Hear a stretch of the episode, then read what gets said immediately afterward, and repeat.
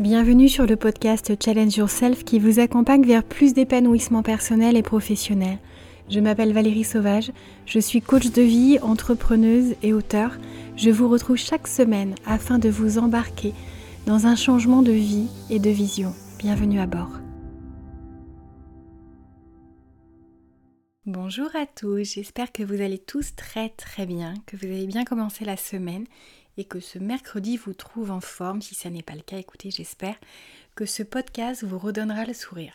J'avais envie de vous faire un, sujet là vraiment euh, qui sort du cœur, qui est quelque chose avec lequel je me suis réveillée ce matin et euh, qui va vous apprendre à semer plus de bonheur dans votre vie et dans la vie de ceux qui comptent, voire même des inconnus si euh, vous vous sentez suffisamment audacieux pour réussir à franchir certains des défis que je vais vous fixer aujourd'hui et je vais vous aider à dépasser vos croyances limitantes si vous pensez que ça n'est pas pour vous. Alors à quoi est-ce que je suis en train de faire référence? Je suis en train de, de parler d'offrir. D'offrir tellement que vous allez vous surprendre à agir, à penser, à devenir cette personne complètement libérée de ses croyances, de ses craintes, de la peur du regard et du jugement des autres, alors que peut-être que pour l'instant vous êtes encore euh, dans votre réserve naturelle, peut-être dans une zone de confort dans laquelle vous vous sentez bien au chaud, et pour autant vous aimeriez bien commencer à développer votre niveau de confiance, commencer à faire encore plus plaisir aux autres et que vous ne savez pas par où commencer. Alors je vais vous expliquer un petit peu euh, d'où m'est venue d'une part euh, cette conception dont je voulais vous parler aujourd'hui et comment je l'applique et comment je l'ai même transmise à mes enfants qui ont euh, bientôt 8 ans et tout juste 10 ans. Faut savoir, pour rappel, ceux qui ne l'ont toujours pas su, je vous invite à retourner écouter le premier podcast, mais j'ai été hôtesse de l'air pendant euh, un peu plus de 10 ans et euh, énormément de choses m'ont marqué et aux États-Unis, une chose en particulier. Là-bas, quand on rentre dans un magasin, il y a un accueil qui, euh, pour un Français, semble faux, semble artificiel, semble too much, et euh, qui fait qu'on se méfie en tant que Français. En tout cas, certains Français se méfient de cet accueil qui semble trop chaleureux, trop euh, friendly, trop amical, trop dans la proximité, dans la connexion. Et pour autant, pour avoir des amis américains, je peux vous assurer que ce qui vous semble complètement artificiel, c'est une manière d'être chez beaucoup de ces personnes. Alors on peut critiquer, on peut en penser ce qu'on veut. Demandez-vous juste une chose. Est-ce que vous ne préféreriez pas vivre entouré de personnes souriantes, chaleureuses, accueillantes, plutôt que ce qu'on peut vivre parfois? Je ne suis pas en train de faire une généralité par rapport à l'expérience qu'on peut vivre en France, mais il faut avouer que nous avons quand même cette euh, réputation, au-delà des frontières françaises, euh, d'être plutôt ronchon, d'être plutôt euh, fermé et d'avoir du mal à, nous connecter et à offrir un sourire, de la politesse, du savoir-être, de la gentillesse. Alors que pourtant, la France est connue pour son savoir-être, pour le fait de savoir mettre les petits plats dans les grands. C'est comme si année après année, génération après génération, on s'était un peu replié sur nous-mêmes, on se protégeait, on était plutôt sur la défensive, dans la méfiance en fait, assez, euh, assez perpétuelle, peut-être même dans l'individualité. Et ça, c'est quelque chose sur lequel j'aimerais aller semer ma petite graine de bienveillance, d'optimisme et d'enthousiasme. Alors certains diront que c'est utopiste, mais je pense que si chacun d'entre nous, nous décidons de commencer à semer un peu plus de bonheur dans la vie de chaque personne, les gens que nous connaissons, que nous fréquentons régulièrement, autant que ces inconnus. Alors je vais vous expliquer comment. Vous allez me dire peut-être que c'est très étrange. Allez bien au bout de ce podcast. Vous allez être surpris et agréablement surpris. Alors, on peut effectivement passer sa journée depuis le moment où on a franchi la porte de chez soi jusqu'au moment où on rentre chez soi à ne sourire à personne, à ne faire de fleurs à personne, à ne laisser personne passer sur un passage piéton, à ne faire euh, aucune faveur à un automobiliste qui essaye de s'engager, à ne pas rendre service, ou alors on peut commencer à ouvrir les yeux différemment. Je vais vous raconter ce que j'ai vécu aux États-Unis et ce que j'ai fait vivre à mon mari sur son premier séjour californien. Alors pour ceux qui connaissent la Californie, la Californie est en plus réputée pour le côté hyper chaleureux de ses habitants. Attention encore une fois, là on est dans l'étiquetage, positif, donc j'espère que vous me l'accorderez. Et c'est personnel, il y a des gens qui vont avoir des accroches euh, forte et positive à l'égard euh, de certaines populations. Moi, je me sens très très bien aux États-Unis, particulièrement en Californie, mais vraiment, ça n'est que le fruit de mon expérience et j'espère que vous me pardonnerez de partager cette expérience positive. J'espère que vous y verrez du bon. En tout cas, quand euh, nous sommes partis là-bas, les toutes premières fois où mon mari est rentré dans des boutiques avec moi, il a été surpris, si ce n'est choqué, par euh, le sourire, par l'accueil, par le côté justement, ils ont l'air d'en faire trop parce qu'ils prennent soin de nous, parce que euh, ils sont attentifs, parce que même si on n'achète rien, ils restent hyper disponibles, hyper chaleureux. Vraiment, on a ce rapport quasi amical instantanément et de manière hyper spontanée qui surprend. Et donc il est sorti un petit peu comme beaucoup de Français en me disant non mais ça je supporte pas ce côté faux, ce côté hypocrite et je lui dis écoute, imagine juste une seconde que ce ne soit pas le cas. Est-ce que tu ne trouverais pas ça fabuleux? Il me dit non mais c'est juste impossible, ils ne nous connaissent pas, là on dirait qu'ils sont contents de nous voir. Je dis mais en fait pourquoi ça ne serait pas la réalité? Imagine leur quotidien. Si à chaque fois quelqu'un rentre dans la boutique, ils se disent ah non j'ai qu'une envie c'est qu'il s'en aille. Ou s'ils se disent bon en fait on va passer un moment sympa, peut-être que je vais aider cette personne à trouver quelque chose, peut-être que ça ne sera pas le cas, mais qu'il ou elle aura envie de refranchir les portes une prochaine fois parce que je aurais offert un moment agréable une bulle dans laquelle il ou elle se sera senti bien. Il me dit non mais ça, ça n'existe pas dans la réalité. Je dis je te jure, essaye un peu de te faire à ça. Et ça n'était que le début, parce que je vais vous raconter vraiment des expériences précises. Vous allez tous avoir envie de prendre un billet pour euh, San Francisco, euh, parce qu'on a commencé par San Francisco au départ. Et outre les accès dans les boutiques comme ça, qui étaient plutôt euh, très agréable du fait de l'accueil qu'on recevait et puis de tout le moment qu'on passait dedans.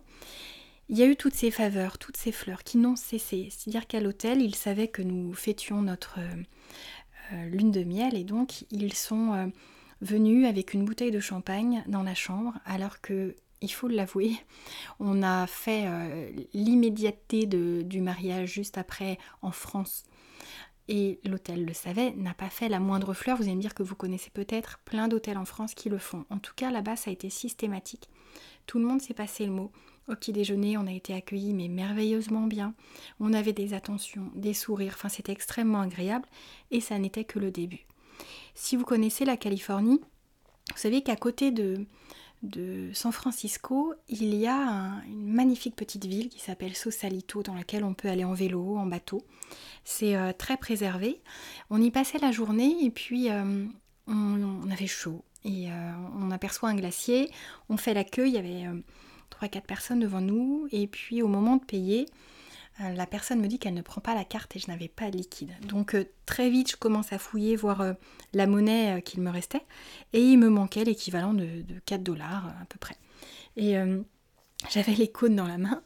Et, j'ai dit donc à la vendeuse très vite que je traversais, que j'allais retirer, que je revenais. Et la personne juste derrière nous, l'américaine qui faisait la queue juste derrière nous avec un grand sourire, m'a dit non mais laissez, je vais payer. Et je lui ai dit non non, c'est extrêmement gênant. Et elle m'a dit mais moi ça me gêne pas du tout, ça me fait très plaisir et on a commencé à discuter. C'est quelque chose d'absolument improbable. Imaginez-vous vraiment qu'un inconnu, on parle de 4 dollars, pas de 40. Mais même des fois pour 40 centimes, la personne derrière vous ne le ferait pas. Vous pouvez vous dire c'est une exception, sauf qu'en fait chaque jour on a vécu ce type d'expérience. Le lendemain, nous étions dans le quartier de Castro, qui est le quartier gay aux US, à San Francisco, et euh, il faisait toujours aussi chaud, hein. le climat n'avait pas changé du jour au lendemain. On se pose dans un bar bondé, il était 17h, euh, il n'y avait plus une place assise, allez, il en restait une au bar. Un homme nous voit euh, rentrer et puis euh, nous devinant en train de chercher une place, nous fait signe de venir. Il dit Vous êtes deux? Donc je réponds que oui. Il dit Bah tenez, prenez ma place comme ça. C'était la personne qui était assise à côté du tabouret vide. Très gentiment, il nous laisse son siège on est gêné parce que tellement pas habitué à ça. Il dit non, non, mais aucun problème, ça me fait plaisir et vous venez d'où? On commence à discuter. C'était un avocat qui euh, faisait euh, une petite pause, enfin qui avait terminé sa journée. Et euh, on a commencé à discuter. On avait commandé donc un verre chacun. Et puis au moment où on va pour régler, il dit écoutez, je, remets une tournée. C'est vrai qu'on était parti dans une discussion très agréable. Et puis on remet une troisième, et puis une quatrième. Bon, je vous rassure, j'étais au jus de canneberge, hein, donc c'est pas monté bien fort. Mais euh, en tout cas, quatre tournées. Nous, on avait prévu de payer notre première, on avait remis la troisième. Euh, cet inconnu avait payé la deuxième et le barman avait payé la quatrième. Au moment où euh, mon mari va pour payer, le barman lui dit Gardez, bienvenue aux US. Est-ce que vous imaginez ce type d'expérience? Dans un autre pays. Ça doit bien exister, il y a bien des endroits où ça existe. Mais je suis juste en train de vous dire qu'en fait, on a le choix de semer des graines de bonheur, des souvenirs. Je vous parle de ça, c'était en 2012. Nous sommes au moment où j'enregistre ce podcast, 11 ans après. Je m'en rappelle encore avec émotion tellement ce, geste, cette générosité, cette gentillesse, cette bienveillance m'a marqué, l'a marqué. J'en ai parlé à énormément de personnes. Et ça, c'est quelque chose qui, moi, me parle, qui fait partie de ma philosophie. J'ai énormément de plaisir à, faire du bien, à offrir, à offrir un compliment, à, faire un geste. C'est quelque chose qui, euh, qui m'anime énormément. Donc bien sûr, on le fait quand on le peut, mais il y a plein de choses gratuites qu'on peut faire. Faire un compliment, je vous ai dit que j'allais euh, vous donner des, astuces pratiques, euh, notamment celles que j'ai pu donner aussi à mes enfants parce que j'ai voulu les élever dans cette bienveillance, dans cette gratitude, dans cette euh, philosophie de faire plaisir à l'autre et pas pour obtenir, pour semer en fait. Parce que quand on offre du bonheur aux autres, c'est à soi aussi qu'on offre une part de bonheur. Parce que voir le sourire de l'autre, c'est tellement plus réjouissant, tellement plus apaisant que de se sentir finalement s'éloigner de sa nature profonde de générosité, en se refermant, en voulant garder pour soi, finalement en se connectant à la peur du manque plutôt qu'à l'abondance, en se connectant à bah, tout ce qui fait la, nature euh, individualiste de l'homme et qui de l'homme avec un grand H et, euh, qui moi me, gêne, m'effraie un peu parfois, parce que j'ai toujours du mal à comprendre le plaisir que certains vont prendre à semer du, la négativité autour d'eux, à semer de la tristesse, à faire des coups bas qui ne leur rapportent rien, juste peut-être euh, ce regard de désespoir, de tristesse, de douleur chez l'autre. Et euh, on a tous le choix, avec nos actes, avec nos mots, avec nos pensées, avec nos raisonnements, de faire du bien aux autres, de les inquiéter quand ils nous parlent d'un souci ou de les réconforter, de leur dire qu'on leur fait confiance, qu'ils vont réussir à affronter le défi auquel ils sont confrontés qu'en fait tout s'arrange toujours. Ou alors on peut noircir le tableau. On peut leur dire que c'est compliqué. On peut leur donner des exemples de personnes qu'on connaît ou de personnes inconnues mais dont on a entendu parler par personnes interposées et qui ont connu ce genre de choses et qui ne s'en sont jamais relevées.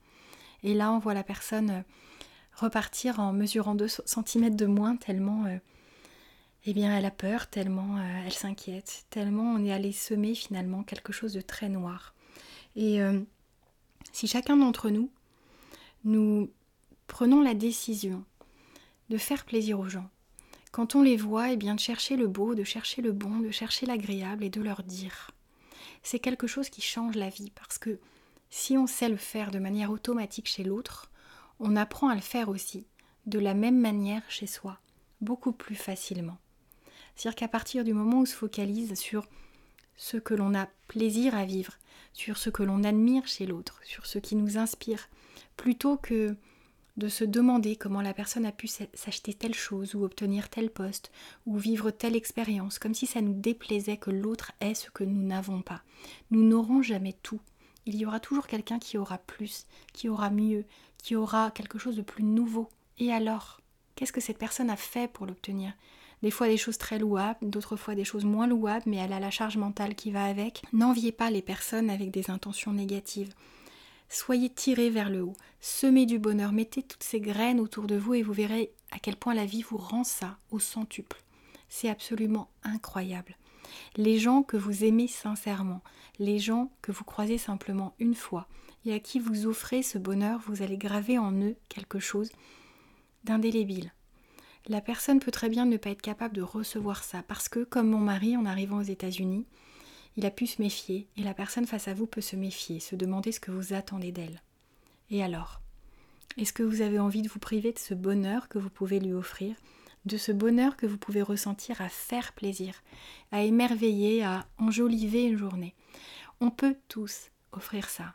Des fois, quand on voit la timidité d'une personne face à nous sur un trottoir qui nous regarde et puis a envie de nous sourire, mais qui ne sait pas trop, sachant si on est en mesure d'accueillir ça ou, euh, est-ce qu'elle risque de recevoir de l'indifférence en, retour Moi j'ai tendance tout de suite à, sourire et même si c'est mal interprété, même si c'est un homme et qui croit que c'est une porte ouverte, ben c'est pas grave, j'arrive à gérer et, ça se passe bien. C'est, je pense qu'il faut réussir à se réouvrir les uns aux autres, que le monde a, cruellement besoin de ça, que euh, nous pouvons tous, d'une manière ou d'une autre, être des contributeurs positifs, offrir euh, ces, champs de bonheur, ces champs de plaisir, ces champs de bienveillance que nous rêvons tous de voir fleurir autour de nous. Alors ça peut vous sembler utopique, mais ça ne l'est pas.